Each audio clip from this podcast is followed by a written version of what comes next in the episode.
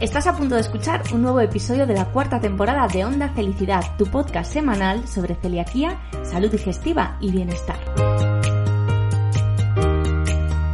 Mi nombre es Lorena Pérez, soy periodista especializada en salud, técnico en seguridad alimentaria, paciente de celiaquía desde el año 97 y responsable de este espacio de felicidad.net y de la escuela Felicidad. Mi objetivo con este podcast es que puedas escuchar a los mayores expertos en salud digestiva del país. Muchos de ellos han pasado ya por nuestro micro, pero quedan aún otros tantos a los que poder entrevistar.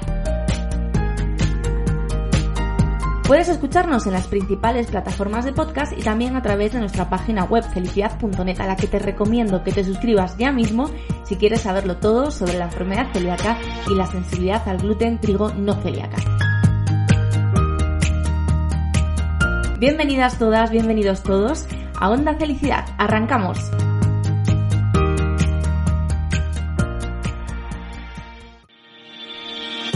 Bienvenidas todas, bienvenidos todos al episodio número 84 de Onda Felicidad. Este yo sé que es un programa muy esperado porque es el regreso, el retorno de uno de nuestros colaboradores estrella, el gran Aarón Jiménez. Os gusta mucho, le conocéis muy bien. Yo voy a volver a presentarle por si alguien no lo ha escuchado nunca, pero es que además Aarón vuelve a su casa, a Onda Felicidad, en este episodio 84, muy bien acompañado.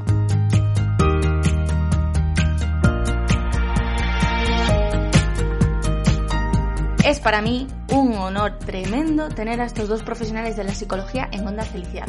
Aaron Jiménez, ya os decía, le habéis escuchado mil veces, le habéis visto en sesiones en directo, en la Escuela Felicidad, dentro del Plan Felicidad, etcétera, etcétera.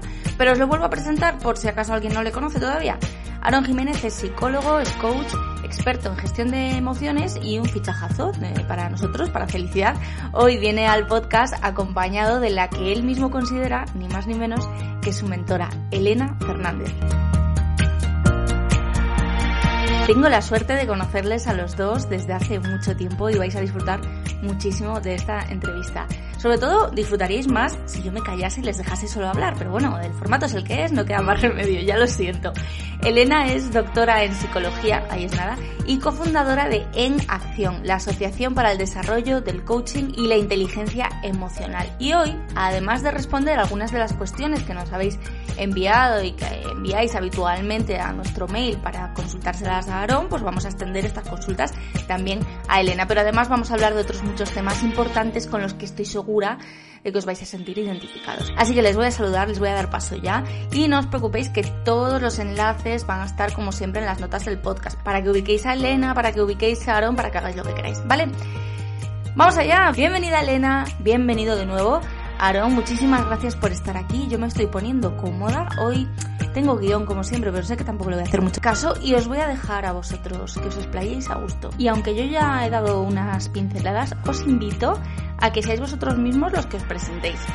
Por si me dejo algo importante. Así que adelante y bienvenidos.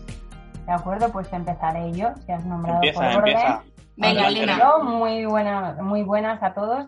Yo soy Elena Fernández, me dedico a este tema de las competencias emocionales desde hace 20 años trabajando en ello. Soy doctora en psicología y también cofundadora de una asociación que se llama En Acción, que se dedica al desarrollo del coaching y de la inteligencia emocional. Y esto sirve mucho para el programa de hoy. ¿Por qué? Porque desde aquí vamos a hacer lo que la asociación quiere siempre, que es expandir la utilidad de estas herramientas del coaching, de la inteligencia emocional, para mejorar nuestras vidas.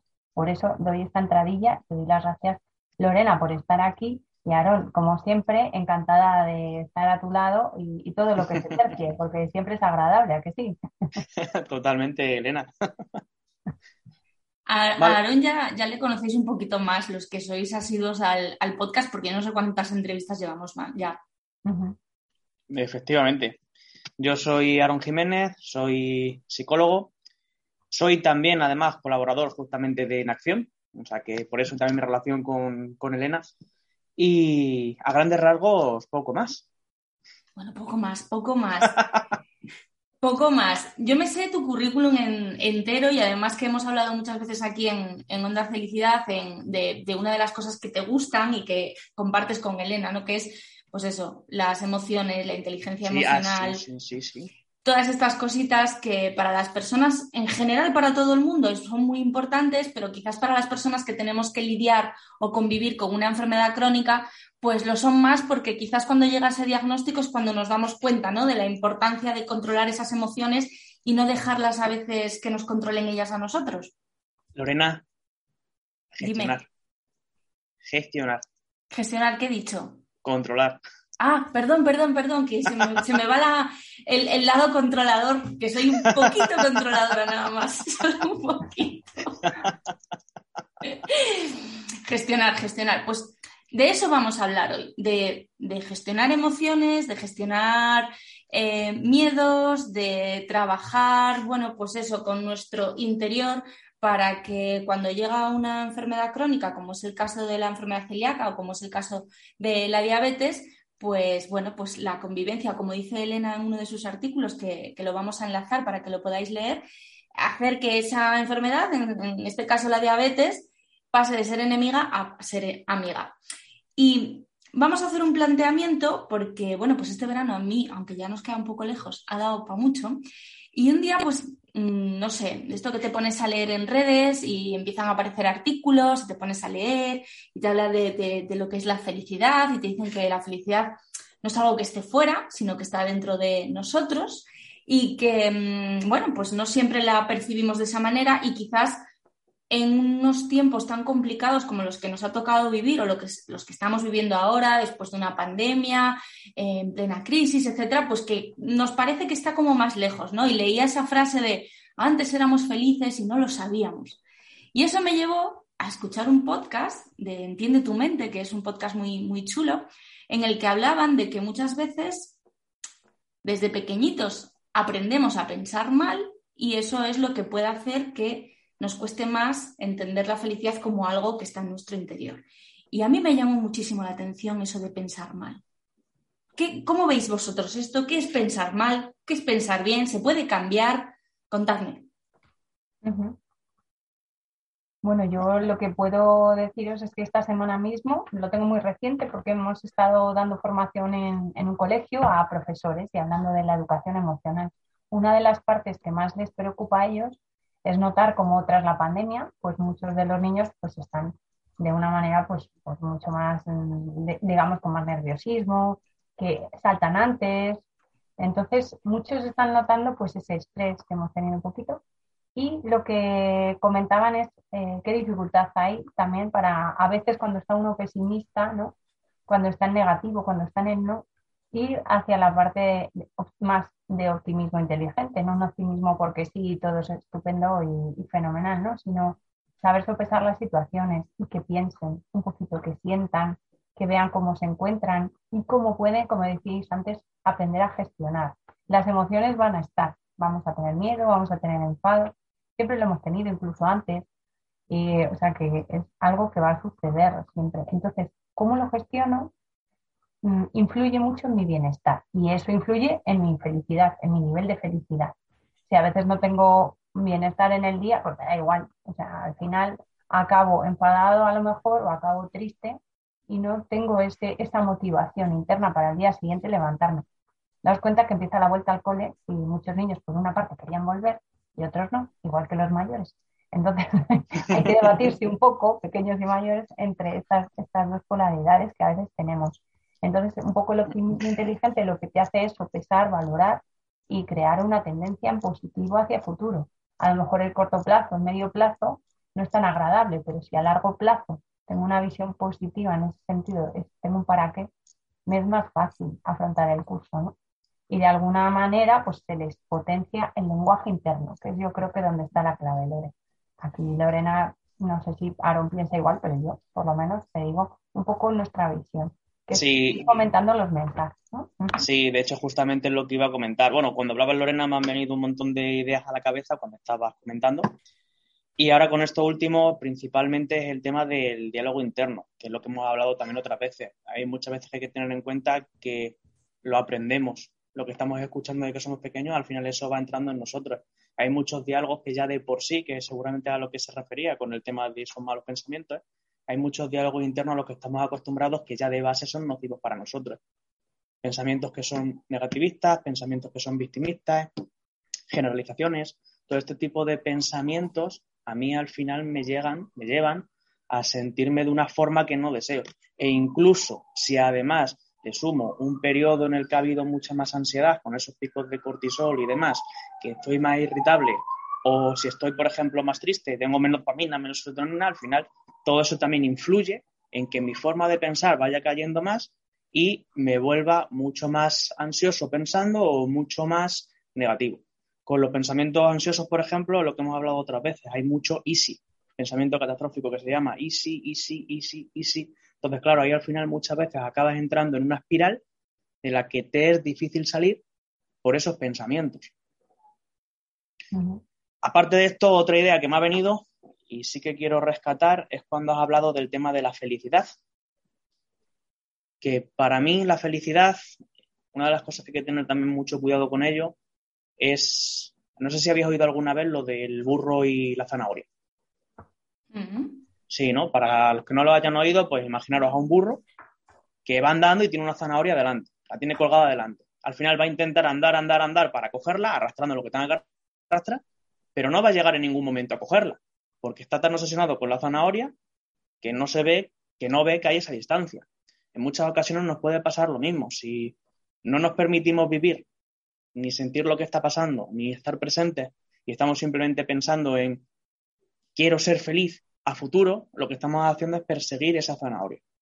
En muchas ocasiones nos encerramos tanto en, ese querer ser feliz que no valoramos tampoco lo que tenemos a nuestro alrededor.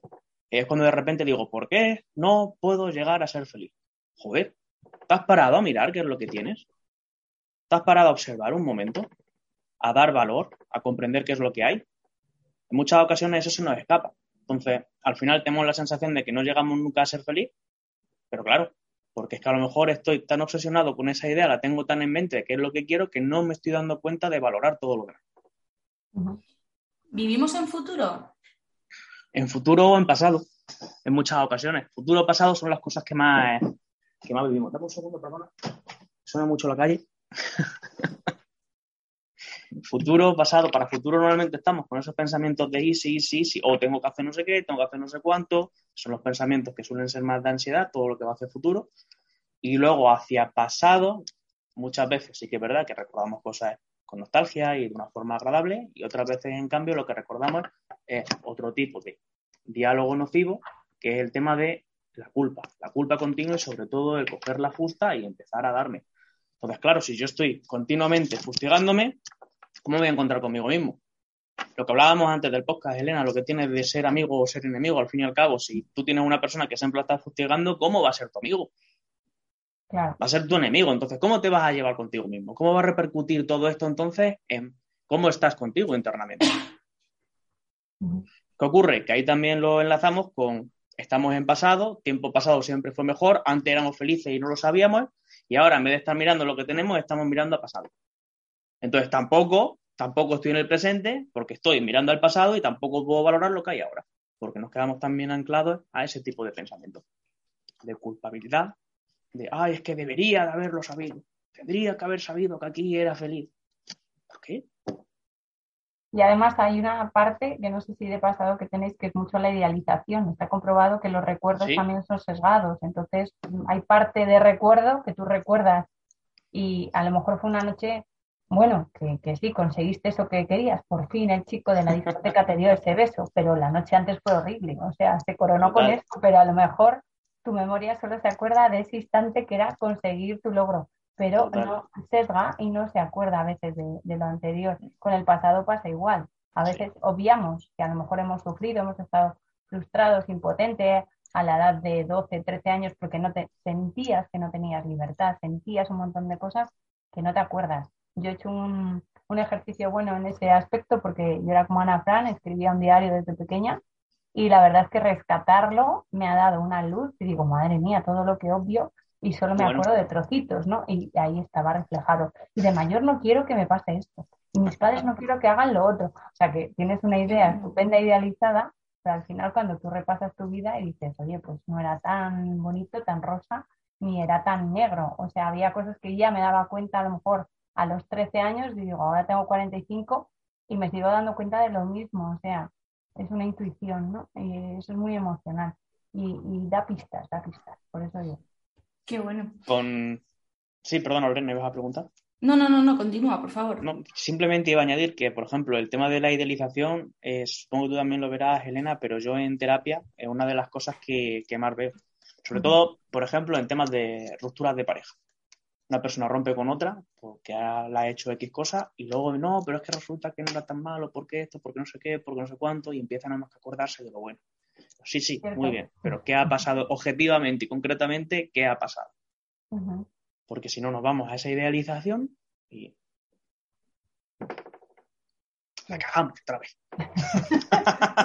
que, que, la mente no nos juega, tenemos que conocernos muy bien para que no nos engañe un poquito, en todos los sentidos, tanto cuando pensamos en pasado e idealizamos, como cuando pensamos en futuro, esos easy, easy, que además muchas veces son negativos, no es, ay, si me toca la lotería el año que viene, no, no, es, mm, y si este fin de semana cojo un coche y son otro tipo de pensamientos más complicados.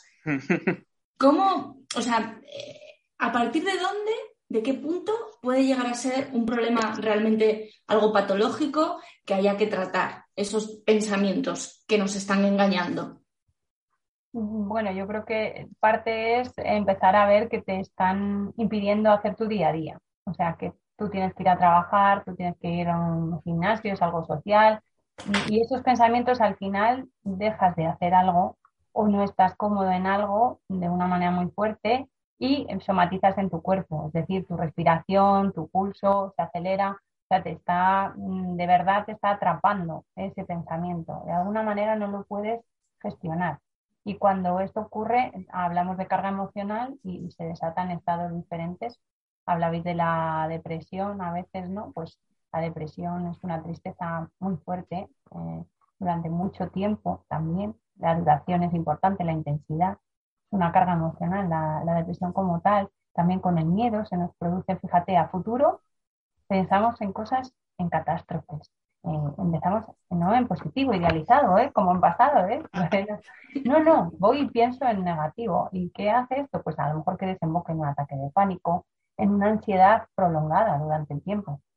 ¿eh? ¿no? Y entonces es como siempre me va a faltar algo. Esa necesidad que, que a veces tenemos de controlar, pues como tengo que tener todo controlado. Y si no, pues no fluyo, si no, no estoy a gusto, estoy, está alguien hablando, pero no estoy ni siquiera presente, estoy como en mi diálogo interno. No me entero a veces de las cosas, no me concentro. Y no es que mm, no, no puedas hacerlo, mm, te tienes que creer que claro que puedes hacerlo, lo único que estás sobrecargando de emoción a tu cuerpo, entonces tu cuerpo de alguna manera está atendiendo a eso, no puede atender a las palabras, está atendiendo a tu emoción, ¿qué está pasando? Y es muy chulo el, el comprobarlo, pues también con otras emociones que no digerimos, estamos en shock. Eh, se caen los medios, pues ya, nos ha pasado, ¿no? Estás en una reunión y de pronto, o en un webinar con un montón de gente, se te cae todo los medios y te da el shock. Pues claro, el shock tú no entiendes nada la técnica, seguro. Entonces ya es otra cosa que te resta. Entonces hay tantas cosas que generan sentimientos que, claro, cuando te impide un día a día normal, yo creo que hay que mirarlo. Cuando es una cosa que se tenga que aparcar. Por eso nosotros también desde la, o sea, desde la, mm, lo que, digamos la virtud, el término medio, desde la ecuanimidad. Queremos que las personas estén en equilibrio. Si hay algo que te desequilibra, tienes que ver dónde está. Y a veces es en pasado, a veces en futuro, depende de la pantalla o a veces en el presente. También hay enfoques, por ejemplo, de temas de ira, que también es otra carga emocional porque el enfado tú lo vives en el momento y parece que es lo único que, que pasa ahí y que, claro, eso tiene costes en las relaciones personales, interpersonales, digamos, con los demás. Entonces, qué importante es que yo todas esas cargas mm, las empiece a mirar y no le dé la espalda, que ponga el ojo y diga, bueno, esto creo que me está afectando. Casi siempre cuando te pasa un problema, la primera etapa es la negación. Así que si dices, esto a mí no me pasa, sí, pues revisar un poquito. Que a lo mejor sí, ¿verdad? ¿no? Puede que creas que no y algo pasa ahí. Totalmente. De hecho, poco más que añadir, porque prácticamente has repasado el DSM con tus palabras bonitas. claro, ahí está. Pero la verdad es que poco más que añadir. Al fin y al cabo, como bien dices, cuando te impiden tu día a día, cuando estás solamente pendiente de lo que estás pensando y no eres capaz de hacer nada más, es para mirarlo en ese sentido. Sí que es cierto también que una de las cosas que también valoro yo mucho es, como estábamos hablando también antes, la relación que acabas teniendo contigo mismo en ese sentido. Y una de las cosas que también me gusta siempre trabajar. ¿Por qué? Porque al final a lo que nos lleva también mucho de todo eso es a una, como también decía Elena, una mala comunicación con mi entorno, pero también una muy mala comunicación conmigo mismo. Exacto. Entonces, yo al final me empiezo a encontrar mal, me empiezo, volvemos a lo mismo, me empiezo también a culpar, incluso en muchas ocasiones por encontrarme así.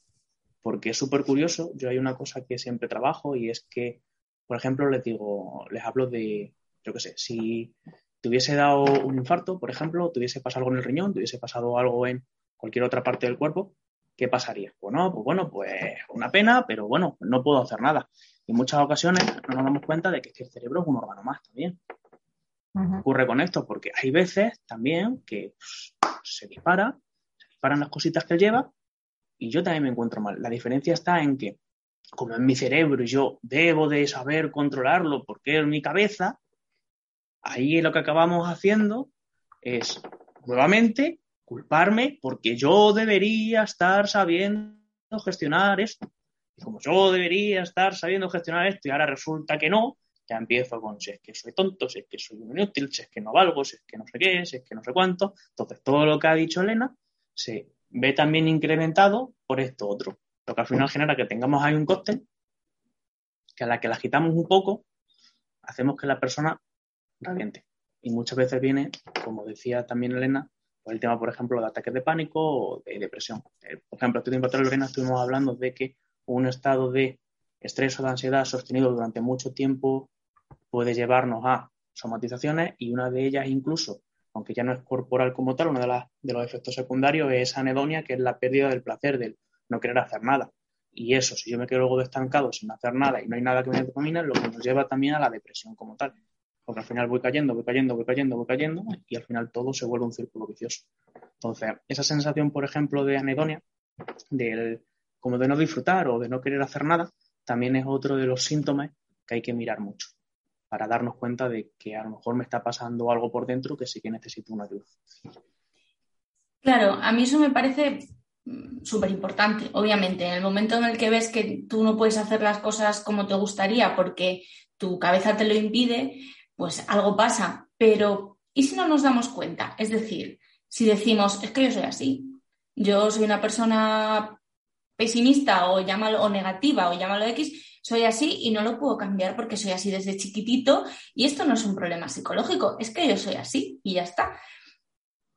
Esto pasa mucho. ¿Os encontráis con gente a la que, le, que es reacia a ir a consulta eh, precisamente porque piensan que es que yo soy así, ¿no? Eh, lo hablamos muchas veces con, eh, con doctores en el plano más físico eh, cuando hablamos de normalizar síntomas, de no mm, cosas como yo es que me hincho siempre que como y tengo estreñimiento cada tres meses, pero es lo normal en mí. Y quizás no es lo normal, sino que hay una causa que hay que trabajar. No sé si eh, aplicado también a la salud mental, pues os ocurre esto, ¿no? Que la gente lo normaliza porque yo soy así desde pequeño, porque además mi padre es así, en mi familia todos somos así, y no pasa nada y de repente llegas un día y tienes una crisis brutal con bruxismo, con la... Estoy pensando en una amiga, ¿eh? No estoy pensando en una amiga, en una amiga, en una amiga, vale, en una amiga. Y dices, ah, pues, pues, va a ser verdad, va a ser que esto de, de que le he dado demasiada cancha a ciertas cosas, ¿no? Sí, totalmente. De hecho, a ver, sí que es cierto que también hay un componente genético. Hay gente que está más predispuesta a ser más ansiosa que otros. Eso como tal sí. ¿Qué ocurre? Que como tú bien estás diciendo, muchas veces también estamos acostumbrados a verlo estamos acostumbrados a actuar de una manera concreta y ya es que se transforma en nuestra zona de confort. Es que estoy acostumbrado a vivir así y ya de así ya no sé vivir si no es así. Entonces, incluso en los movimientos que tienen esas personas, si te puedes fijar, lo puedes ver. Van acelerados continuamente. Todos los sitios. Van corriendo. Y si no consiguen ir a la velocidad que ellos quieren, encima también se cabrean. Lo que genera también, pues bueno, pues mezcla de hormonas por todos lados y que al final se encuentran peor. Ayer, por ejemplo, estaba trabajando yo con una persona en el que una de las cosas que estuvimos tratando fue el ir más despacio, el hacer las cosas más despacio, como tal. Dentro de sesión incluso, haciendo ejercicio dentro, en plan, pues vas a salir, vas a llamar a la puerta, vas a entrar de repente, lo vas vas a moverte rápido, vas a escribir algo en la pizarra, te vas a sentar, pum, pum, pum, pum, pum, pum. Claro, se sienta, ¿cómo te sientes? Bueno, pues un poco, un poco nervioso. La segunda vez, vas a salir, vas a volver a hacer lo mismo, pero con toda la calma y todo el tiempo del mundo. Cuando acabó, ¿qué tal? Tranquilo. Muchas veces no sabemos actuar de otra manera. cuando hay mucha gente que, como bien estás comentando, dice, no, es que yo es que soy así, sí. Muchas veces es que simplemente nos falta saber que se puede actuar de otra manera diferente también. Y empezar a practicarla como tal. Igualmente lo que decía, yo tampoco veo mucho así, porque normalmente los que me llegan a la terapia, pues bueno, pues sí que quieren, sí que quieren hacer algo con ellos. Yo también lo he visto mm, al hilo de lo que dice Aarón, de ir así corriendo y no poder hacerlo de otra manera. Lo he visto muchísimo en las personas mayores, ¿vale? Mi madre tiene 82 mm. años y yo a veces estoy con sus amigas. Y nos reímos porque decimos, claro, es que ya llega una edad que tú no puedes correr lo que corrías. Y entonces la vejez sienta fatal, claro, porque me va a cambiar todas esas cosas. Tengo que empezar a asumir que corporalmente no puedo ir a la misma velocidad que no puedo hacer en la mañana la casa que antes me la hacía yo, uy, en la mañana y ahora me tengo que sentar a descansar, a hacer descansitos, parones. Eso incomoda muchísimo, eso frustra. Entonces eso produce enfado. Entonces muchas veces están enfadadas porque no llegan a tiempo a donde llegaban en su agenda con 50 años. Y hay veces que, que yo llamo a mi madre y le digo, ¿qué tal estás? Y me dice, pues ya he hecho esto, esto, lo otro, la casa, tal. Y digo, mamá, te estoy preguntando cómo estás, no qué estás haciendo. No saben diferenciar siquiera los verbos, el, hacer y el sentir. Entonces, eso es muy fuerte. Pero claro, su educación está ahí y es lo que han hecho toda la vida y es que es así, yo soy así, porque ¿quién soy yo? Pues ama de casa, he hecho esto toda la vida, entonces su referencia siempre es lo que ha hecho y también lo que ha visto hacer, porque si en casa hacían eso y no paraban, pues ya está. Pero hay casas que iban a un ritmo más tranquilo, como dice hay diferencias y, lo puedes ver, pero si en tu casa no hay diferencias, si todos van así, tú eres, es mucho más difícil que tú, te des cuenta que estás tomando un ritmo muy rápido, ni acelerado ya. Entonces todo eso tiene consecuencias. De hecho, muchas enfermedades a nivel familiar pues, se siguen produciendo. O sea, porque uno lo tiene, otro lo sigue. Pero es que también el esquema es así y el sistema es así. Entonces ya cuando a veces la gente tiene parejas dice, ah, que se puede hacer de otra manera, más lento. Ah. y ahí viene el conflicto, porque yo lo quiero seguir haciendo rápido, a lo mejor, y el otro más lento. Y ahí está la convivencia, hablar, comunicarse, que a veces nos falta mucho respeto en esto, en los mapas, ¿no? De cada uno, ¿cómo lo ve? Al, al hilo de esto, Elena, es otra de las cosas también que me parece que hemos hablado otras veces cuando hablas de lo de que no diferenciamos los verbos yo siempre hablo también mucho del de no diferenciar entre el ser y estar. Claro, también. Que es lo que hemos hablado otra vez. Una cosa es como soy, otra cosa es como estoy. No, yo soy muy nervioso. No, mira, a lo mejor lo que estás es muy nervioso. Y por eso tú vas así. Claro, si yo hago una cosa con otra, al final me lo meto dentro del autoconcepto y ya, ala, pues soy así. En muchas ocasiones de nuestra vida, no solamente con esto es lo que nos ocurre, que yo estoy actuando de una manera determinada porque tengo una emoción determinada y ya me creo que soy así. No, a lo mejor simplemente estoy así, me estoy sintiendo así. Claro. En este momento puntual no significa que lo sea, significa que estoy, que es diferente. Entonces, en muchas ocasiones sí, soy nervioso, no, mira. Estás con un nivel ansiedad quizá un poco elevado. A lo mejor no es que sea nervioso. Claro. Qué importante es, y suena a, típico cliché que podemos leer en cualquier sitio, ¿no? Pero qué importante es realmente conocerse a uno mismo. O sea, yo, después de años de, terapia, si un día me levanto y noto algo ahí, digo, estoy, estoy molesta, pero ahora mismo no sé muy bien por qué. Entonces empiezo a pensar digo, ah, si lo que me molesta es esto, justamente. Y entonces me paro y digo, bueno, a ver, tampoco me molesta tanto, porque tal, y consigo tal. Pero antes era al revés, era, me molesta esto, estoy molesta, no sé muy bien por qué, estoy más molesta, y encima ahora tengo que hacer esto y esto y esto, y al final se convertía en una bola tremenda. Es muy importante, creo que eso, entender lo que sentimos, qué emoción es para poder no controlarla, gestionarla. Y eso es algo que he aprendido escuchando mucho, mucho Aarón y, que creo que también hacéis en, los procesos de coaching que tenéis en, en acción. Sí, Lorena, lo que nosotros hacemos es dar la posibilidad de que las personas eh, conozcan qué es el coaching. Y el coaching es un proceso en donde mm, tenemos un entrenamiento personalizado con alguien. Es decir, él va a la sesión, vamos a escuchar a la persona qué necesita. Imagínate que tú estabas diciendo en lo de los enfados, ¿no? Gestionar enfados. Mira, yo me estoy dando cuenta que aunque soy así y toda la vida ha sido así, ahora los enfados me están produciendo problemas con los demás, en mi trabajo, cuando una persona en su casa a lo mejor todos se enfadan y, son de esa manera de expresarlo tan efusiva, pues a lo mejor llegas a un trabajo y allí no es lo normal estar tan efusivo expresando un enfado. Hay que hacerlo de otra manera. Entonces esa habilidad no la tenemos incorporada. Hay gente que tiene problemas, os lo digo, es solo por aumentar el, volumen. Hay gente que habla a gritos porque en su casa es lo normal. Entonces llega al trabajo y dice, es que tengo rechazo de los compañeros, claro, y empiezas a indagar y qué, te pasa cuando te pasa, en qué momentos, tomé el desayuno, no sé quién venir, tal, empiezas a ver ahí un poquito, algo pasará. Entonces le pides que se observe, que observe qué está pasando, ¿sí? Mucha observación. Esos procesos son individuales, son una hora, prácticamente una sesión, y durante varias semanas. Ese entrenamiento, una vez a la semana, continuo. Lo que me da la posibilidad que entre sesión y sesión yo vaya observando, vaya escuchando, vaya detectando eso que dices tú antes, en principio decías Lorena, es que no sé qué me molesta, es que no sé qué pasa. A veces somos inconscientes. No nos damos cuenta, no está en la conciencia, no hemos llegado a ser conscientes de qué pasa. Entonces, ¿qué ocurre? Cuando a la persona le das la posibilidad de escucharla, sin juzgarla, simplemente le escuchas, empiezas a notar cómo hay una complicidad, ¿no? Te empiezan a contar cada vez más cosas, te das cuenta cómo se llegan a sentir a lo mejor no es enfadado, a lo mejor es que están muy tristes y a lo mejor en vez de sentir tristeza están eh, expresando enfado, ¿no? Porque no se les permite estar tristes.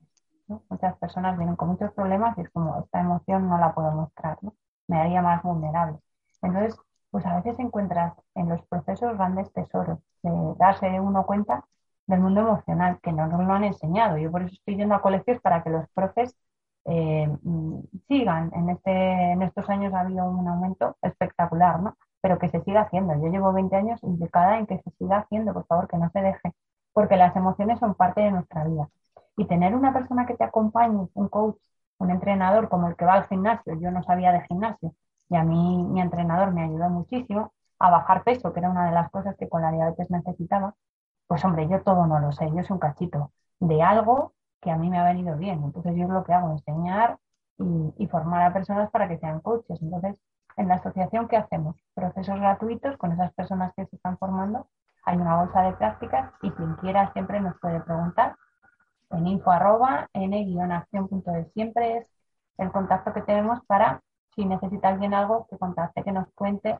Y si no hay profesionales eh, Mm, para coaching, para atenderle, pues nosotros derivamos a otros centros si hace falta y además le vamos contando. Gente que nos viene preguntando por duelo, por un montón de cosas que les pasan, que en coaching no se trabaja, pero sí que nosotros intentamos siempre que la persona se conozca, porque Lorena, ahí en la emoción hay muchísimo, muchísimo de autoconocimiento que no somos conscientes.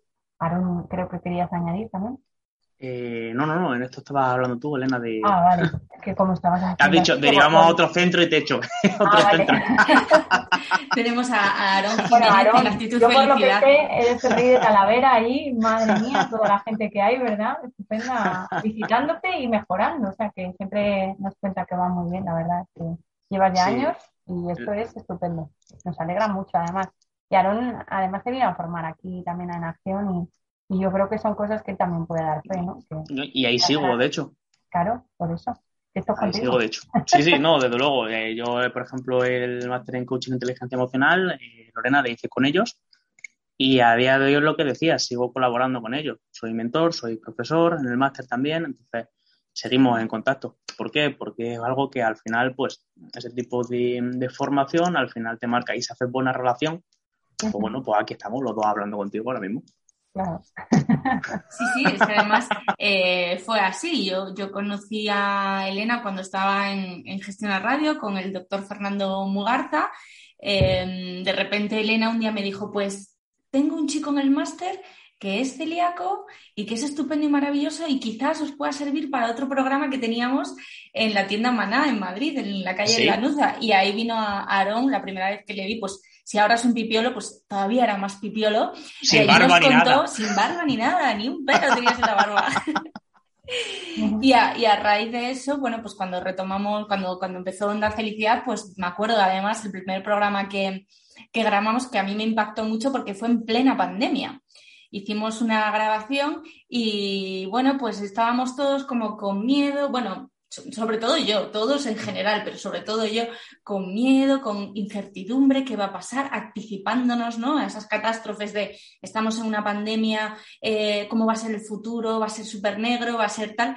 Y, a partir de ahí, bueno, pues yo no sé cuántas entrevistas lleva Aaron, pero siempre eh, haciendo mención a, a ese trabajo que ha hecho con vosotros para ayudarnos a gestionar las emociones y que yo siempre digo que igual que en Onda Felicidad defendemos muchísimo la parte de los dietistas nutricionistas, la parte de educación para alimentarnos correctamente, creo que toda la parte de gestión emocional debería estar en los coles, porque muchas veces las cositas mm. que aprendemos ¿no? desde pequeños nos las vamos, nos las traemos, nos las traemos a la edad adulta y al final es lo que hablábamos hace un rato. Yo he sido así siempre, he gestionado los conflictos de esta manera siempre, o no los he gestionado y me he ido por la puerta de atrás, y pasa factura. Cada cosa que pensamos, entiendo que tiene consecuencias en nuestras acciones y al final marca nuestra vida de alguna manera. Entonces, bueno, creo que es fundamental el trabajo que hacéis y la divulgación que hay que hacer de esto es prioritaria. Coles, empresas, familias, en todo. Al fin y al cabo, nosotros somos emociones, así que está en todo. Y lo que dices, perdona Lorena que te había cortado, y lo que dices con respecto a que lo que pensamos tiene respuesta en nuestras acciones, bueno, por eso una de las ramas que más se trabaja ahora en psicología es cognitivo-conductual, pensamientos y conductas, acciones directamente y cómo repercute una cosa a la otra. Como si cambiamos una, pues afecta a la otra también. A mí me gusta, por ejemplo, en mi terapia coger y unar también la parte emocional y hacer como una especie de círculo. Es decir, cómo se cambia una de ellas que va afectando también a la otra. Claro, justo, bueno, esto lo dejamos para otro programa, pero lo hablábamos tú y hace unos días, ¿no? Escuchaba también en, Entiende tu mente, hablaban de la dificultad que tienen muchas personas para pedir, para pedir lo que sea, por miedo a mm, no quiero molestar, a ver qué le va a parecer a otra persona, a ver si tal, ¿no? Y bueno, ahora me contaba por WhatsApp un ejemplo que, si queréis os invito otro día a que hablemos de este tipo de, de barreras que nos ponemos nosotros mismos y que detrás lo que hay es, entiendo que miedo. Sí. Y gestionar el miedo tiene que ser casi el 90% de vuestro trabajo, ¿no? De enseñar a la gente, porque miedo, ahora vamos a pasar a las preguntas de, de los oyentes y yo detrás de cada pregunta veía miedo. Hay miedo de responder. De hecho, estábamos los dos, no sé si esto debe pasar audio, me supongo, no Lorena, pero estábamos tanto Elena como yo, nada más que asistiendo con la cabeza todo el rato. En plan, sí. Sí, ¿no? sí, sí. leía también el otro día un artículo que decía que, que de alguna manera nuestro cerebro está programado para anticiparnos a los miedos que puedan, o sea, a los miedos no, perdón, a las catástrofes que puedan ocurrir debido pues, pues que en el pasado, pues claro, la gente vivía en, el monte, en la montaña, en donde fuese y constantemente eh, podía estar enfrentándose a miedos y que esa es la razón por la que de alguna manera nuestro cerebro, que esto ya me diréis si es verdad o no, está como programado para lo negativo porque siempre está anticipándose a ¿y si viene un lince? ¿Y si viene un mamut? La palabra ahí concretamente es sobrevivir. Claro. El cerebro no está preparado para sobrevivir. Aunque para algunos sí, porque es nuestra mente la que dice mm, catástrofe, catástrofe. Si te fijas en lo que hablamos, al final estar preparados para afrontar diversos tipos de peligros ¿eh? o de situaciones que sean negativas para mí. Entonces, por eso muchas veces cogemos y nos enfocamos en todo ese tipo de cosas para sobrevivir. Esa es la función concreta del cerebro, poder sobrevivir. Lo demás le da más igual. Que tú seas más o menos feliz, no es problema suyo, no es cosa suya. lo que quiere es sobrevivir. Y ya. Eli, ¿le vas a comentar algo? Yo te iba a decir que fíjate que al hilo de la felicidad, eh, si cabe esta reflexión, tenemos, digamos, seis emociones que son básicas, los, en los cursos también lo comento, el otro día, pues igual lo estaba comentándolo con todos los profes y yo digo, fíjate, nos empeñamos en ser felices. Para ser felices, las emociones agradables son las mejores en este sentido, ¿no? Las agradables, las que me hacen sentir en el cuerpo una sensación agradable, como la sorpresa agradable, ¿sí? Y la alegría. Vale, ya tenemos una y media. Pero en el otro lado, en el otro lado de la balanza, estarían las cuatro emociones y media que son que me hacen sentir más desagradable, ¿vale? Como el miedo, el enfado, la tristeza y el asco. Son las cuatro. Y claro, me ha quedado la media. ¿La media cuál es? La sorpresa, mmm, ya no la agradable, la desagradable. Cuando me la saco. Oye, que se ha caído esto, que ahora tus ponentes no vienen, que vas a hacer el programa Lorena tú contigo. Entonces es cuando la sorpresa empieza a jugarte ahí una mala pasada, digamos, ¿no? Vale, entonces hay cuatro y media, quedamos desagradables y una media agradable. Entonces, ¿está equilibrada la balanza? Pregunto. ¿Cómo lo ves, Lorena? No. Y además, además, pues espera poco, los seres humanos nos empeñamos en ser felices y casi todo el tiempo, ¿eh? porque como no seas feliz todo el día, ¿qué tal estás feliz? Feliz. Bien, bien, bien. Contento. pues no, o sea, hay veces que estoy enfadado, estoy triste, estoy preocupado, estoy intentando sacar sí, es, es como nos damos siempre cuenta de que parece que lo más social es responder, pues sí, estoy bien. De hecho, se responde estoy bien. En general, no feliz, pero bueno, se bien. Y, y, seguimos, ¿no? Entonces, el caer y el darte cuenta de qué emoción estás teniendo te da mucha información. Entonces, no pasa nada absolutamente por estar triste un rato, y por estar enfadado un rato, y por estar preocupado, ansioso, pero con miedo, lo que sea, un rato. El tema es si eso se vuelve una duración muy larga lo que decíamos antes, ¿no? Si te cargas emocionales, o bien la duración es muy alta o la intensidad es muy fuerte. Y entonces es lo que te desequilibra, pero que no pasa nada por tener esas emociones, que hay un empeño máximo en ser felices todo el rato. Y a veces pues abruman. Muchas personas se sienten muy abrumadas y es mucha sobrecarga, porque no todo el rato sea así, como me hayas pillado. Pero también, si se responde cómo estoy, a veces el otro está preparado para escucharlo. ¿Cómo estoy? Bueno, pues regular. Ya. Es así como, no, quiero preguntar, no, sé si puedo preguntar, ¿no? te he preguntado por constructo social, pero en verdad no quiero hablar de nada más, porque claro, si hablo de cosas tuyas, a lo mejor también se me remueve algo mío y aquí tenemos que estar todos bien. Claro. Yo, por ejemplo, en, en, mis sesiones, a la que llegan, lo primero que pregunto, evidentemente, es ¿qué tal? Bien, vale, ¿y eso qué significa? Vamos a ir un poco más allá. No les dejo habitualmente que me digan bien dime otra palabra. Aunque sea que estás bien de verdad, dime otra palabra para definir, para definir cómo pasas estos días. ¿Qué sientes contigo mismo? Que también ahonden un poco más, porque si estamos solamente siempre en el bien, lo curioso que tiene es que nos puede perjudicar, como estamos hablando, porque no nos damos ese permiso, y además también nos puede perjudicar en otro sentido, y es el no ver las partes buenas de verdad, porque al final lo tenemos ya tan instaurado de decir bien a lo mejor no me paro de verdad a pensar que hay algo que me hace sentir mejor por abajo. A lo mejor gente que llega, que ha generado bastantes cambios y que empieza a encontrarse mejor. ¿Qué tal? Bien, no me sirve. Búscame otra palabra. ¿Qué has hecho? ¿Qué no has hecho? ¿Qué ha habido?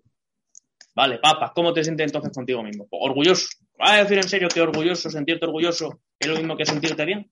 Pues, pues no, no tiene nada que ver. Por dentro noto así como algo, muchas veces hace hasta con las manos, como aquí así en el pecho, noto aquí así algo que, tal, ¿vale? Pues entonces vamos a focalizarnos en lo que tenemos. Ya sea por una cosa o ya sea para la otra. Al final sí que es cierto que es mucho de constructo social, entonces ahí es donde está la base. Qué complejo, qué complejo. Siempre que hablo con psicólogos, digo, madre mía, es apasionante, pero qué difícil, porque el ser humano es realmente complejo y cada uno somos diferentes, tenemos nuestros prejuicios, nuestras historias en la cabeza y, es difícil abrirse muchas veces con nuestro entorno por lo que tú dices, ¿no? Porque, bueno, pues también hay una manera de hacer las cosas, ¿cómo estás? Pues estoy bien y tiramos para adelante todos y al final pues llega un día que hay un problema realmente serio, ¿no? Porque además todo el mundo tiene que estar feliz a todas horas y eh, es mucho lo que también se habla del problema de las redes sociales, ¿no? De entrar en Instagram y todo el mundo feliz, todo el mundo súper guapo, todo el mundo perfecto.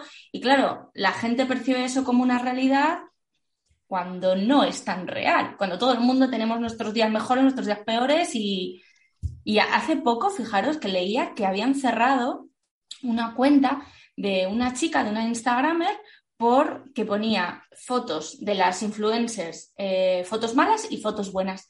Y para que la gente viese la realidad, ¿no? De mm, esta chica que está monísima hoy de la muerte, en realidad en su día a día es igual de mona, pero no se arregla tanto, ¿no? Por ejemplo, y le han cerrado la cuenta. Fijaros no sé por qué razón, pero lo leía y ¿por qué? Sí, no sé, está mostrando otro punto de vista, pero... Pero no es el que interesa, a lo mejor interesa, pues eso, ser felices. Porque el malestar, mmm, ¿qué quieres que te diga? No se habla de ello y está muy oculto a veces. Incluso, mira, este, estas intervenciones vienen muy bien para hablar de muchos temas. Eh, si has oído a Rosalén la última canción que tiene acerca del suicidio es un tema que le han pedido directamente. Le han pedido desde entidades como el teléfono de la esperanza y más asociaciones que han dicho necesitamos que se hable de este tema, que es un tabú social. Hay muchas veces que no se habla. Las emociones desagradables no son invitadas a una fiesta. Si tú estás triste, mejor no vayas a la fiesta, porque mm, es como no, no tienen paso. Si estás enfadado, no vayas. Aquí vienen los que están bien, felices. Ahí ya está felpudos que dicen, no entres si estás enfadado. ¿Y qué hago? ¿Me quedo fuera de mi casa? No, porque yo a veces llego enfadada a casa. Digo, bueno, eh, se me irá pasando. Eh, también veo a mis seres queridos, pero algo me ha pasado, aunque sea fuera de casa. O sea, no tienen como un sitio, no tienen como un lugar. Están, digamos que son las hombres que están fuera, un techo, se quedan fuera. Entonces, no, mm, si hay un ambiente que no está educado emocionalmente, aquí o vienes de esta manera o no. En Navidades se da mucho en Navidades estás contento, sí, pero si vas a venir enfadado, mejor no vengas. Vale. sí, entonces es como, bueno, familiarmente sostenemos eso, no lo sostenemos, nos gusta, nos disgusta, podemos hablar de ello, le puedo preguntar al otro, no sé, eso depende un poco de la confianza. Hay veces que se tiene más confianza con vecinos que con familiares. La frecuencia, lo que te hayas encontrado en la escalera o en el ascensor al hablar, los días, cómo ves a la persona. Todo eso influye mucho el día a día. Tienes tu círculo de confianza donde depositas tu mundo emocional. Entonces, claro, lo que son imágenes, todo el rato en redes, mm, se va a ofrecer pues siempre el mejor escaparate. Es que eso vende. ¿No te parece? no? Totalmente. Totalmente. Si otras caras, no vendía tanto. No, claro, sí, sí, exacto. O sea, además es como, uy, esta persona me transmite, como se dice ahora, malas vibraciones, mala vibra, dejar de seguir y claro, no. Y entonces, ¿qué hace esa persona que necesita seguidores? Pues subir cosas de alegría, de buen rollo, de fenomenal todo y, bueno, pues al final, sobre todo entiendo que las personas, en, general todo el mundo, ¿no? Pero ahí los más jóvenes son más vulnerables porque están en ese proceso de aprendizaje, ¿no? Y, claro y es, una de es, una de las cosas, por ejemplo, que, en ciertas edades ha tenido mucho más impacto el tema de la, de la pandemia, justo por eso, porque no tienen trayectoria de ver otras experiencias que hay momentos en tu vida que no lo pasas bien, que son superables, que tienes resiliencia dentro, o sea, tienes la capacidad de resurgir y de otra vez mm, ir hacia adelante, ¿no? Y, y, sobreponerte.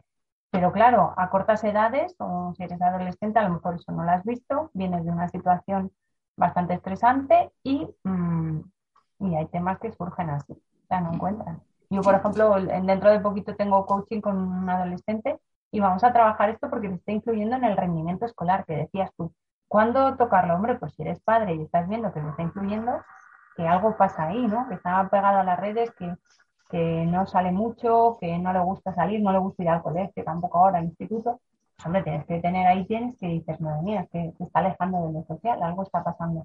Simplemente para hablarlo, para estar con ellos, es, fundamental que vean a alguien y que puedan hablar tranquilamente. ¿no? Claro. Sí, eh, justo yo creo que por eso cuando, cuando pedimos en las redes o cuando pedimos a través de la newsletter que nos envíen preguntas para plantear en este caso a vosotros dos, eh, la gente enseguida nos lanza preguntas que a veces de forma pública no quiere lanzar, pero de forma privada, pues sí, porque además sabe que se las van a responder profesionales. Entonces, os voy a decir, tengo aquí, eh, han llegado más, he escogido cuatro, porque cuando las estaba copiando digo, jo, o sea, yo no me sé las respuestas, pero entiendo que lo que hay por debajo de todas ellas, de lo que subyace, es lo que hemos hablado antes, ¿no? El miedo. Voy a empezar por la de M. García, que dice, Lorena explica siempre que como la celiaquía es autoinmune, pues guarda relación con otras enfermedades autoinmunes.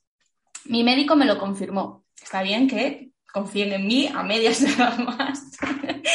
mi médico me lo confirmó. Y desde entonces examino mi cuerpo cada día. Me fijo mucho más en si estoy hinchada, si me duele la cabeza, si me duele algo, si hay algo diferente al día de ayer en mi cuerpo.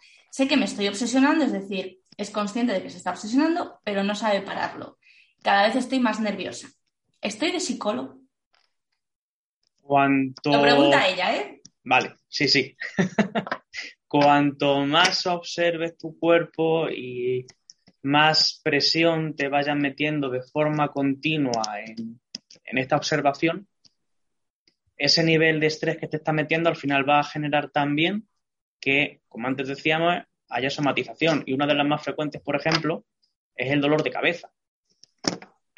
Entonces, si dices que también miras si tienes cefaleas y demás, de repente, ¿qué es lo que es factible también que te pase?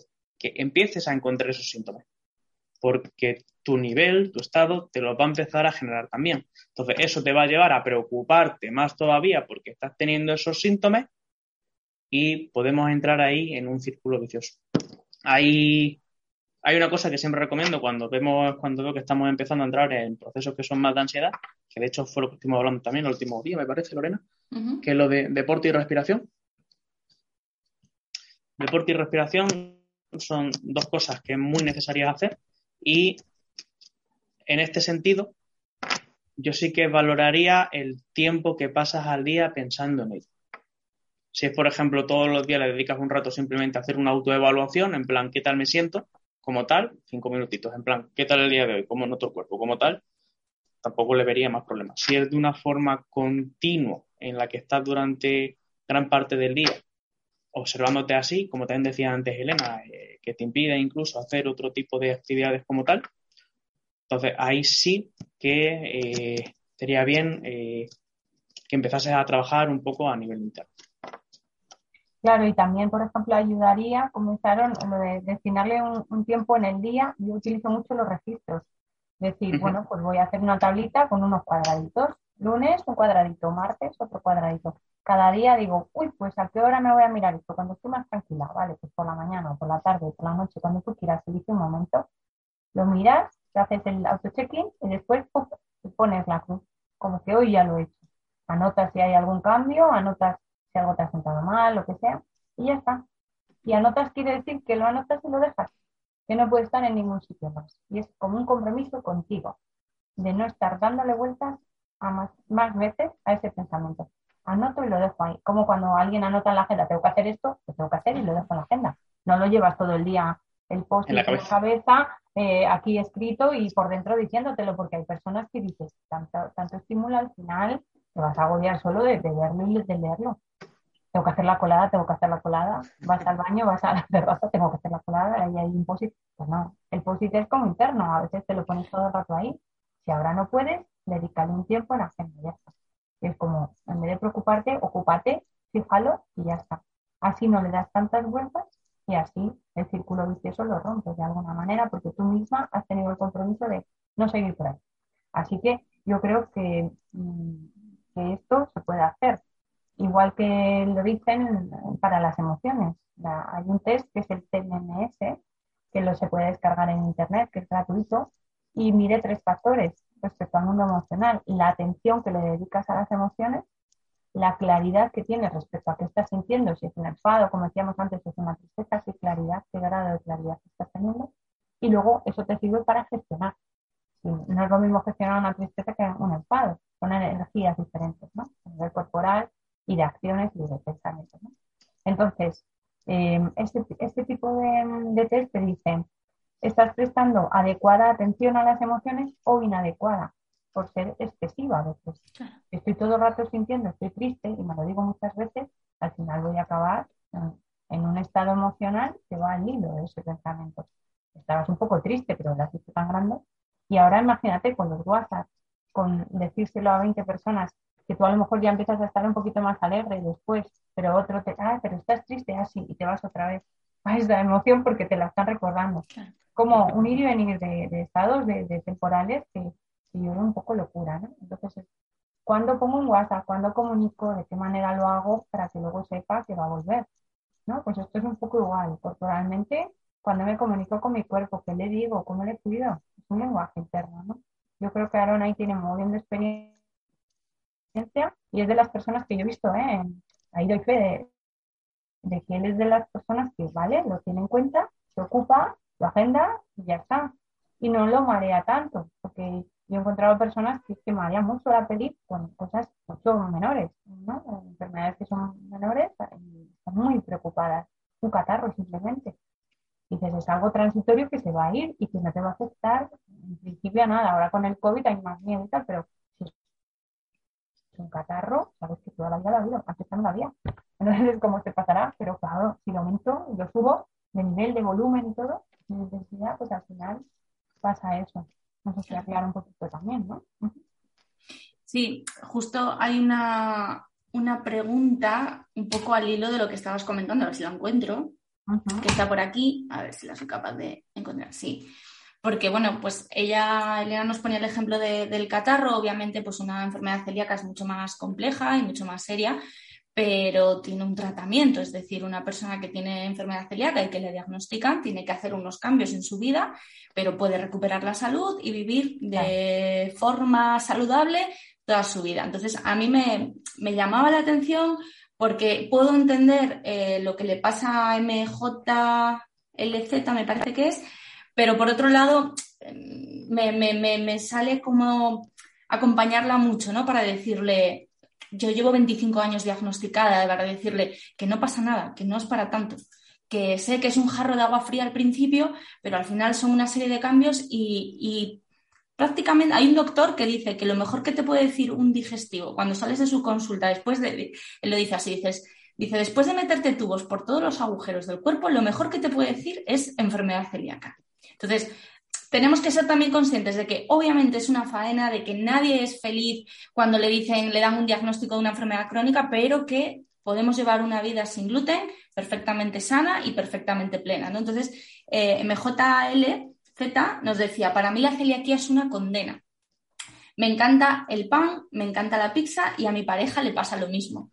Eh, al principio hacíamos una cena libre a la semana en la que me daba el gusto de comer de todo, pero me empecé a informar y vi que era un error. Obviamente saltarse la dieta una vez a la semana es una barbaridad porque sabemos que, bueno, pues que hay una reacción inflamatoria que es lo que hay que evitar, ¿no?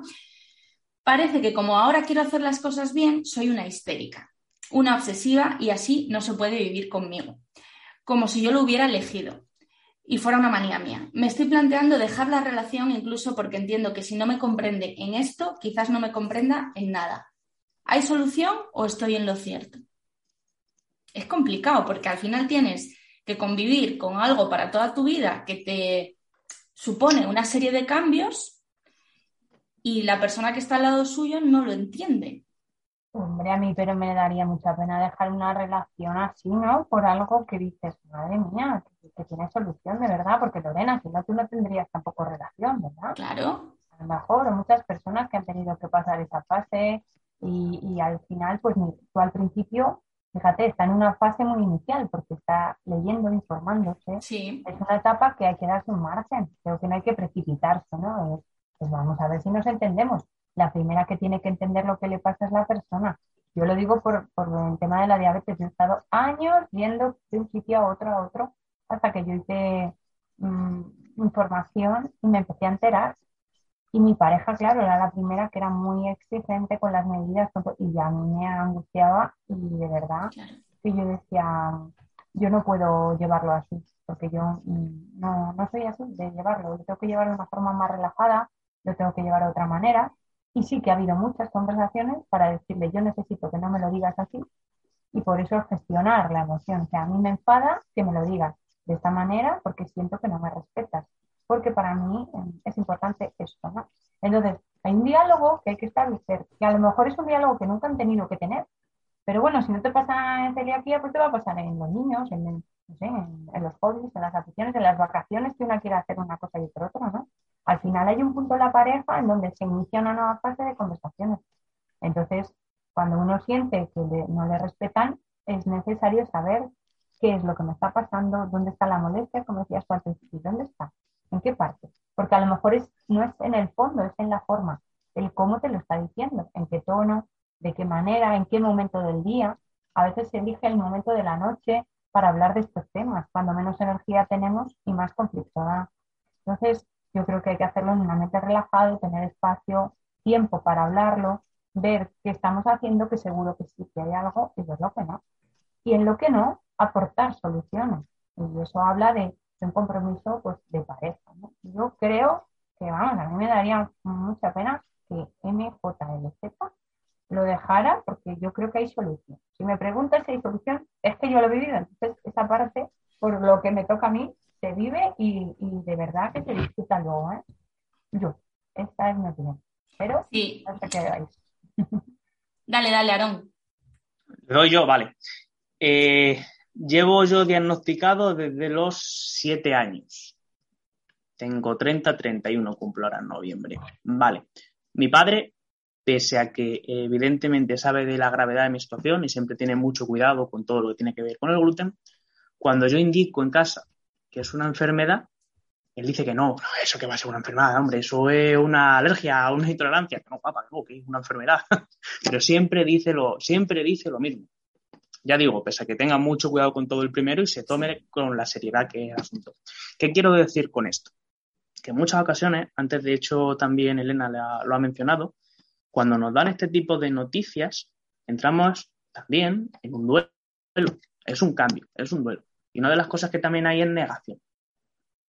Entonces, en muchas ocasiones, si estamos en la parte de negación, pues eso puede llegar a dar lo que está comentando ahora la oyente. Que entren, bueno, pues a lo mejor es tontería. ¿Por qué? Porque a lo mejor no lo quiero ver como es. Porque a lo mejor no estoy preparado, porque a lo mejor sigo en esta fase como tal. Entonces, como bien hasta habéis estado comentando, es bueno que la primera que tome conciencia sea la oyente, que primero se empiece a autorrespetar haciendo lo que está haciendo, de seguir informándose y de generar esos cambios. Luego, como bien ha estado comunicando Elena, lo de, valga de redundancia, comunicarse con su pareja, estableciendo un diálogo sano. Y también hay que tener en cuenta el tema de la generación de opciones. Muchas veces es o sí o no. Y ya está. Vale, y todas las opciones que hay, que hay por el camino, todas las opciones que hay en medio, ¿qué pasa con ello? A mí me ha llamado mucho la atención la frase de la noche de pizza, porque tras más de 20 años de celíaco, yo es algo que sigo haciendo todos los viernes. Y me ha resonado a mí a nivel personal, fuera del apartado de psicólogo, por así decirlo. ¿Y qué, qué quiero decir con esto? Que las opciones siguen estando de una forma o de otra. ¿Qué ocurre? Que muchas veces cuando entramos de repente en esa sensación de agobio, lo que hacemos es, me parece que ya te puse este ejemplo de tiempo atrás, es como si fuésemos en un coche a 200, que al final tenemos un efecto túnel. Entonces no vemos más opciones. Solamente vemos sí, no, ya está, se acabó. Y todo lo que hay alrededor no lo vemos. Entonces, a la que bajamos un poco el pistón, a la que empezamos a observar, a la que empezamos a dialogar, como está comentando Elena, de una forma mucho más sana y mucho más calmada, podemos empezar también a plantear opciones diferentes. Y ahí es cuando vemos el camino al que podemos seguir yo ya te digo, ya, esta noche yo voy a hacer pizza. Anoche toca también. así que se puede, ¿no? ¿Cómo, cómo? Se puede, ¿no? Es posible. Hombre, por supuesto. Claro. Doy fe. Y Lorena supongo que también. Sí, sí, además es que yo lo, digo muchas veces en, pues no sé, en, en, charlas, en eventos, en webinars, siempre explico que que la enfermedad celíaca hace 25 años te limitaba mucho más que ahora. O sea, yo he estado mm, este verano 10 mm, días fuera de casa. Algunos días no encontraba restaurantes para poder comer con seguridad, pues me sacaba un sándwich y comía y seguramente me habría gustado estar en un restaurante comiendo de todo, pero no pasa nada. La, la necesidad física de alimentarme la he cubierto. Entonces, en algunos lugares es más complicado, en España afortunadamente lo tenemos mucho más sencillo y los supermercados tienen prácticamente de todo. ¿Qué pasa? Que es más caro y eh, que a veces no, el sabor, las texturas no son exactamente las que recordamos de las versiones con gluten.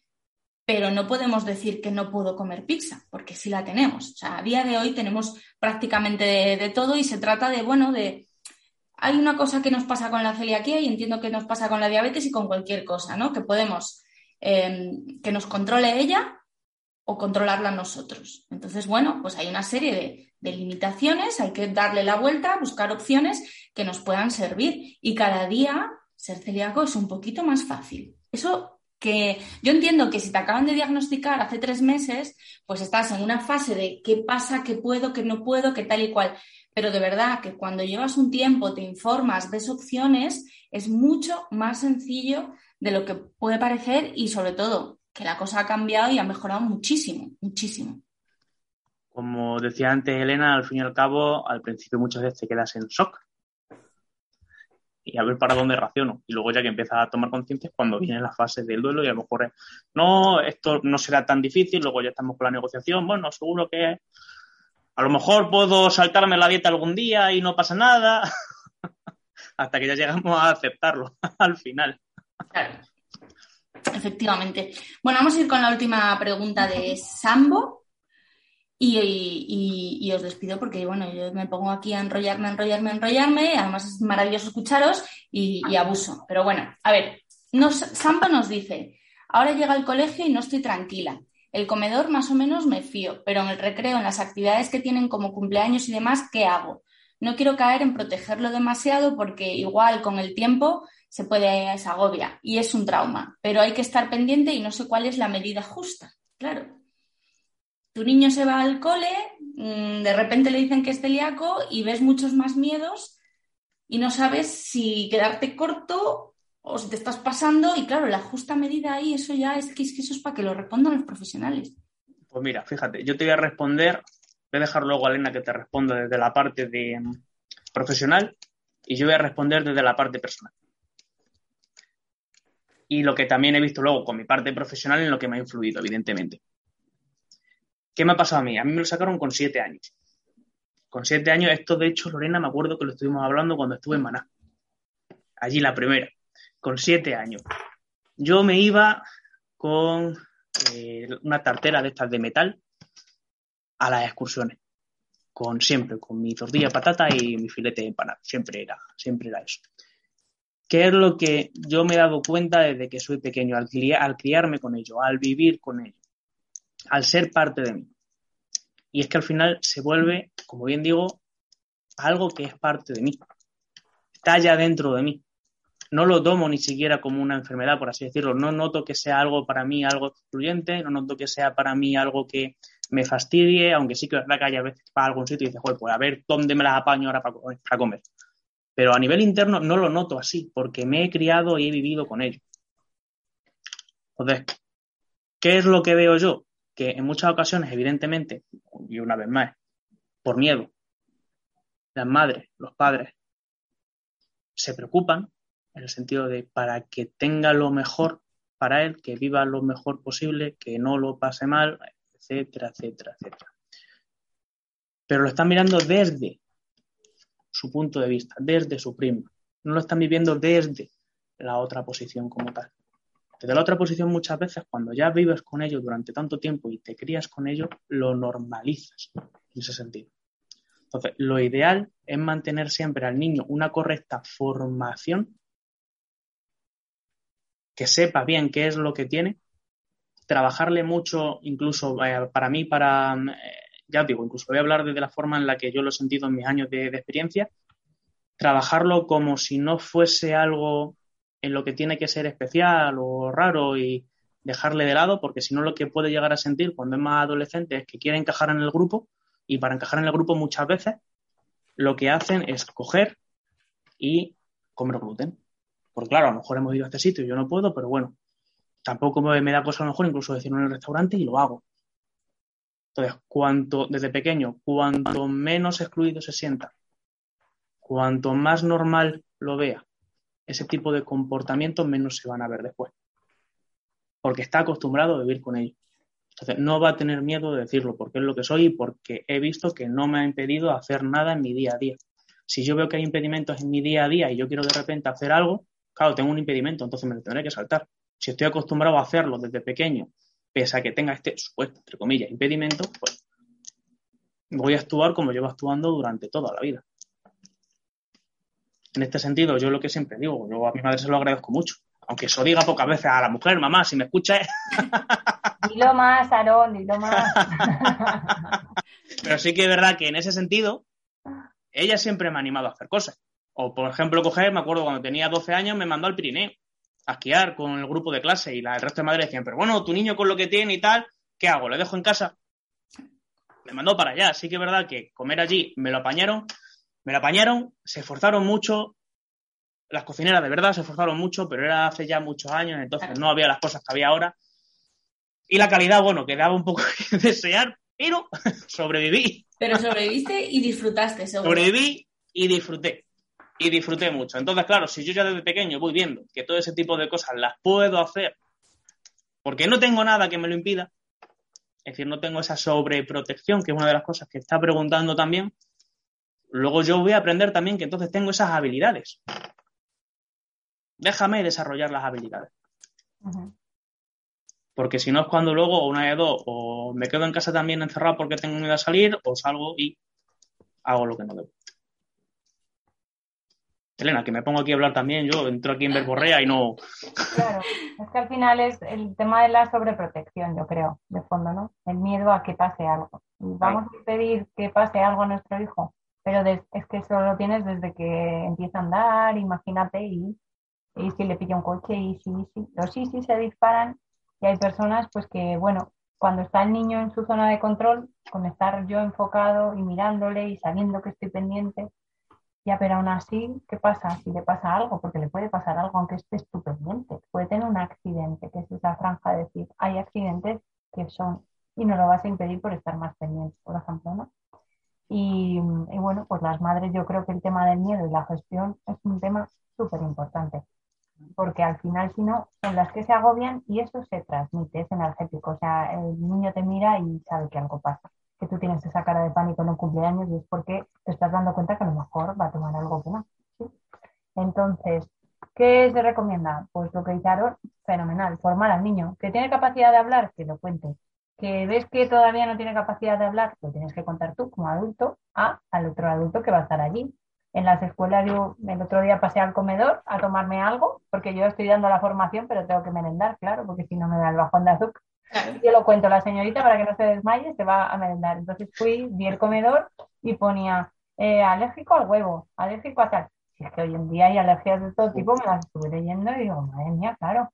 Y estamos mucho más adaptados a este vocabulario. Oye, yo soy alérgico a los frutos secos. Ya está. Este niño no toma fruto seco y si hay algo que yo dudo que tenga fruto seco, que soy la persona que lo elabora, pues oye, tengo que hablar con quien lo elabora y con quién va a estar allí proporcionando el alimento. Pues si yo no estoy, igual que en un comedor, igual que confía en la escuela, es un primer paso de confianza.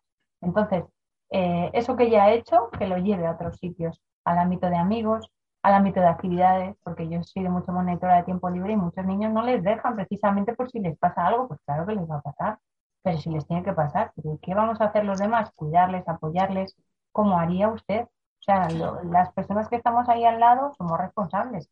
Entonces, si estamos ahí es por algo. Queremos a su hijo también.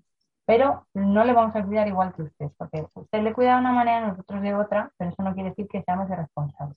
Y esto es muy importante transmitirlo a los padres y también pues que estés con profesionales de confianza, ¿sí?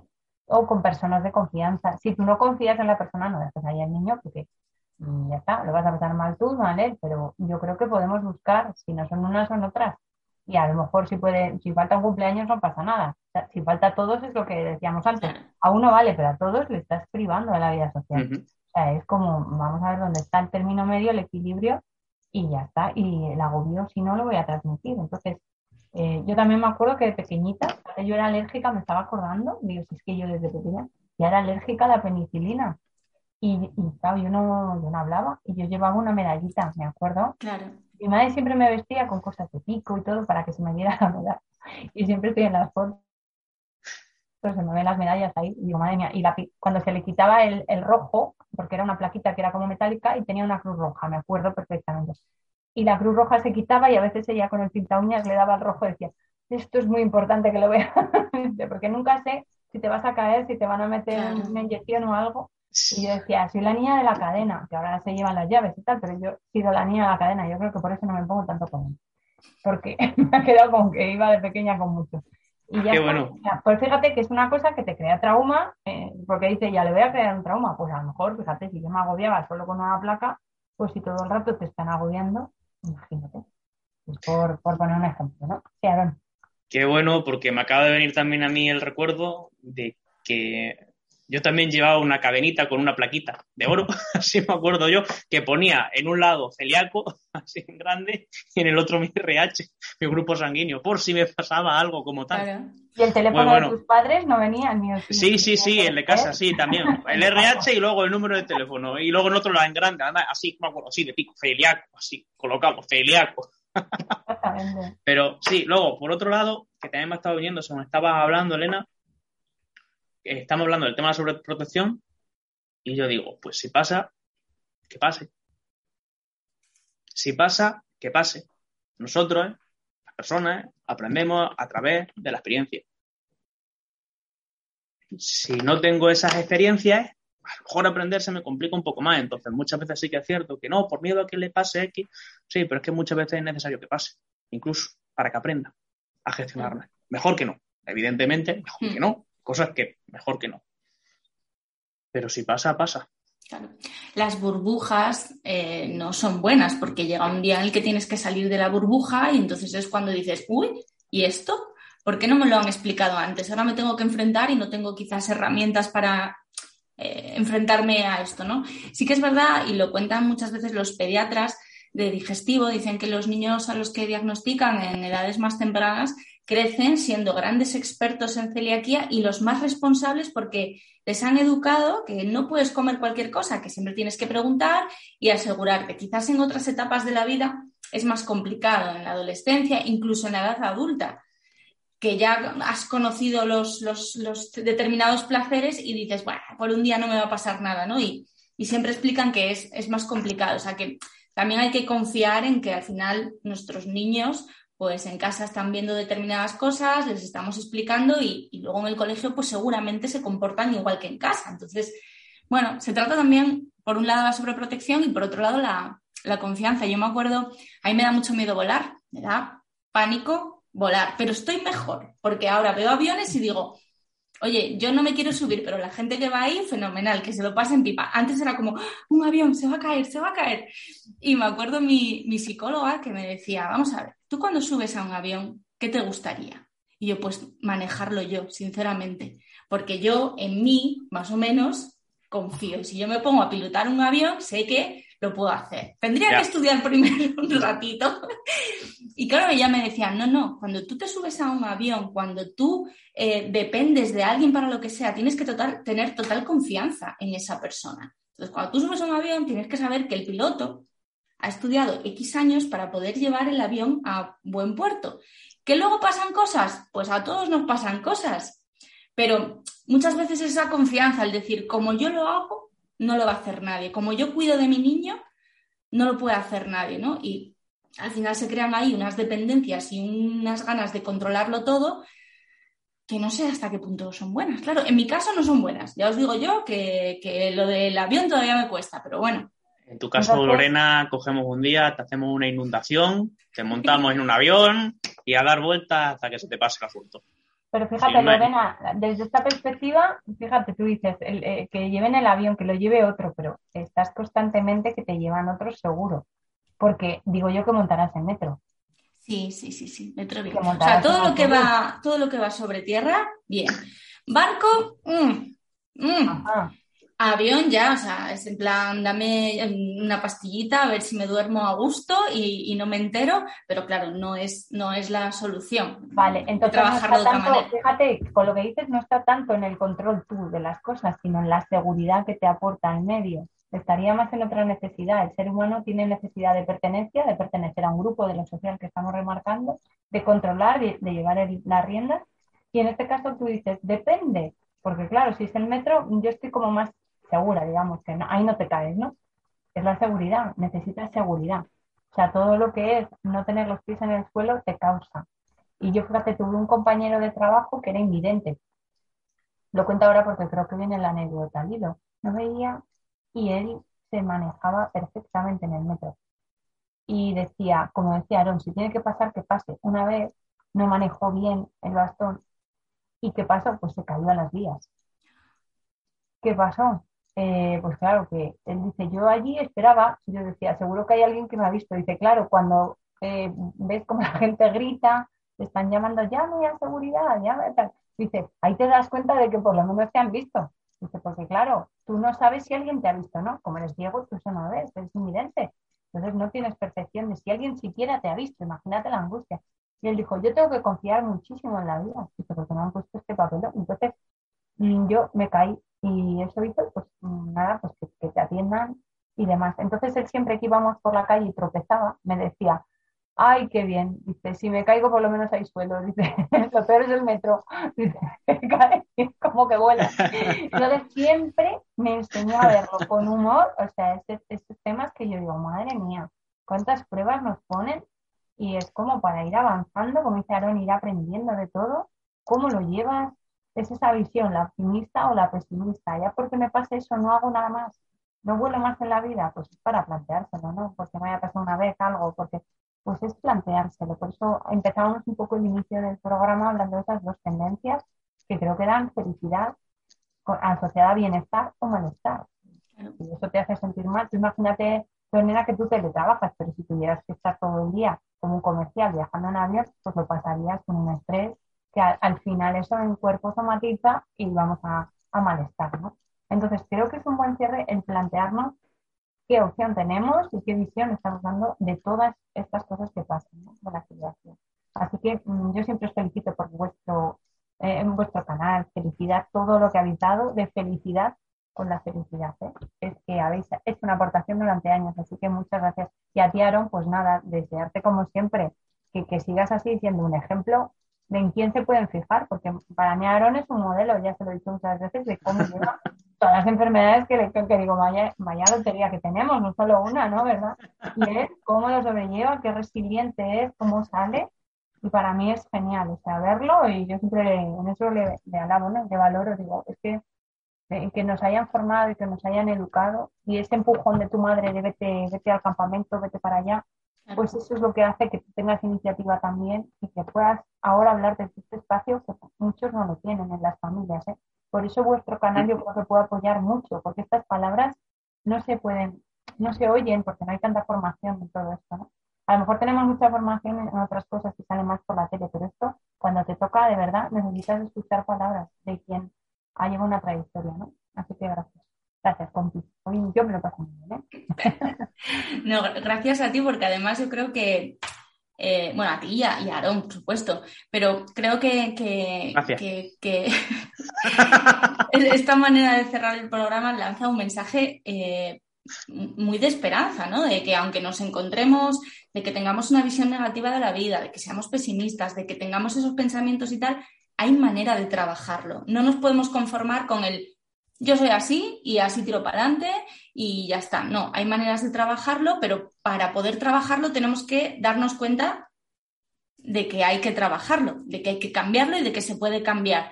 Y yo siempre que, tengo a Aaron en el programa digo, es que creo que poco a poco vamos acabando ¿no? con ese, estigma de, eh, de, que solo van al psicólogo las personas que tienen una enfermedad mental grave. No, el psicólogo está para muchas otras cosas. Obviamente, si tenemos un problema de salud mental grave, también está ese apoyo, pero está para muchas otras cosas. Y yo creo que nos ayudáis a, entender un poquito mejor qué es lo que tenemos dentro y, cómo gestionarlo para que nuestra vida, ya no digo que sea más feliz, sino que por lo menos sea la entendamos y sepamos por qué nos comportamos de una manera o de otra y si hay cosas que quiero cambiar, poder gestionarlo a través de, la psicología y también de, esos, de esas sesiones de coaching que hacéis en, en, acción.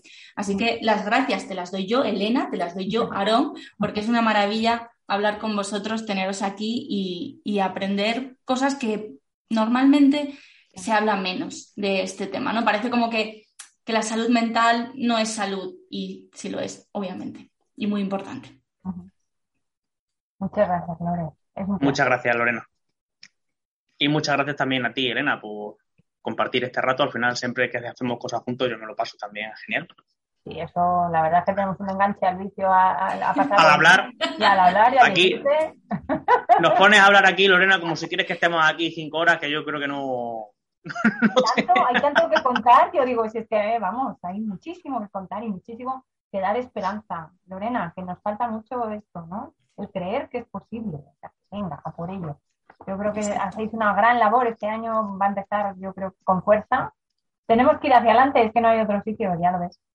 Exacto, exacto, hacia adelante y, siempre rodeada de buenos profesionales, pues yo aquí estoy encantada de la vida con vosotros, os invito a las veces que queráis, hablamos de lo que queráis porque efectivamente hay muchos temas que, tratar y no solo que muchas veces nos enfocamos en enfermedad celíaca y tal, sino relacionados con el bienestar y con la salud y con las emociones, mm. mil cosas que, que tratar. Así que yo os volveré a llamar para pasar otro ratito así. Muy bien. Muchísimas gracias, chicos, por estar en, este casi arranque que hemos tenido solo eh, otro episodio más de Onda Felicidad. Y nada, eh, lo dicho, estamos en contacto, cualquier cosa, aquí estamos y, nos seguimos viendo y escuchando y leyendo en las redes. Gracias, muchas gracias. Muchas gracias. Un abrazo, cuidaros. Abrazo.